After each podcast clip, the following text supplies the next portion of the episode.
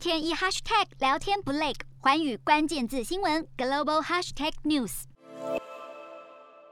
哈佛大学教授、知名的纳米科学家李博，因为隐瞒自己参与了中国千人计划的事实，在二十一号被美国波士顿联邦陪审团裁定六项相关罪名成立。千人计划是中国对海外高层次人才招募引进计划的俗称。中国利用此计划吸引国外研究人员向中国当局分享知识，以换取研究经费。检察官表示，李博在二零一一年透过该计划成为中国武汉理工大学的战略科学家。武汉理大提供李博一百五十多万美元，建立一个中国实验室，每个月再固定支付五万美元，外加一年十五万美元的生活费，借此交换李博必须每年至少九个月为武汉理大工作。事实上，参与中国的招募计划并不违法，但必须向美国政府披露参与的情况。李博此次会被裁定罪名，是因为他没有向哈佛大学和美国国税局汇报真实情况，在调查过程中还对调查人员说谎，因此被指控不实陈述、报税申报不实等罪名。李博的委任律师则反击，检方的指控缺乏证据，也过分依赖联邦调查局在逮捕李博后对他进行的不当侦讯。洞悉全球走向，掌握世界脉动，无所不谈，深入分析。